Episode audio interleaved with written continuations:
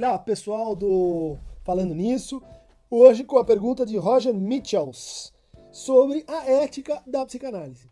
Um tema muito interessante porque de fato caracteriza uma das maiores inovações que o Lacan trouxe para a psicanálise, que é pensá-la não mais como um conjunto assim de técnicas, né, que a gente repete anonimamente, é, e que até teria uma ética, no sentido de coisas que a gente não deve fazer, mas é, uma reinvenção que vai caracterizar a psicanálise como uma ética. Né? Então, em vez de em vez de um conjunto de procedimentos que a gente repete mecanicamente, que surgem como regras, o Lacan vai dizer assim: a psicanálise é uma ética. O que ele quer dizer com isso? Vai dizer: olha, em primeiro lugar, a gente precisa distinguir a ética da moral. A moral é o conjunto de costumes, é aquilo que se impõe a nós, que de certa forma a gente tem que se constranger, enquanto que a ética é uma reflexão sobre os fundamentos da nossa ação. É uma distância, inclusive com relação à moral. A moral é aquilo que vale para todos, enquanto que a ética compreende uma espécie de particularização ou de singularização da relação daquele falante com a lei, com a ética. Então, o Lacan vai uh, argumentar que a ética da psicanálise é uma ética trágica. E para isso ele vai retomar tra as tragédias gregas, né? principalmente a trilogia de Sófocles, composta por Édipo Rei, Édipo em Colona e Antígona.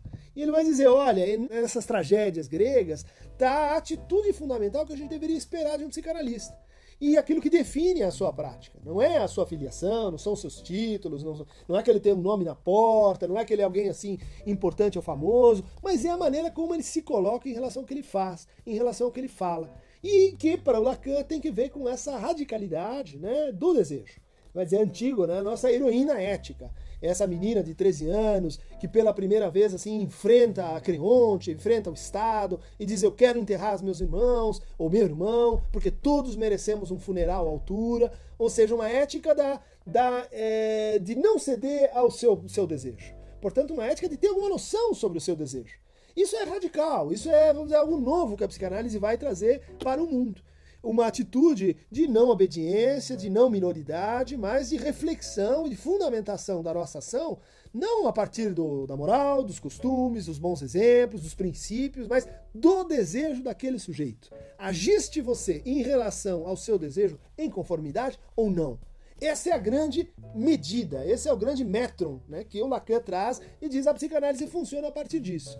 E a partir desse ponto, ele vai desdobrar a ética da psicanálise em algumas, alguns exemplos, algumas generalizações. Ele vai dizer que a ética da psicanálise diz respeito a expandir o universo da falta, né? expandir o universo da nossa é, relação com aquilo que causa o desejo, que é a falta. Não é a positividade, não são os objetos empíricos, não é aquilo que nos atrai, mas é aquilo que, que nos falta, que é fundamentalmente o desejo do outro. É isso que nós estamos sedentos, é isso que a gente não consegue empacotar, a gente não consegue se apropriar, a gente não consegue objetivar.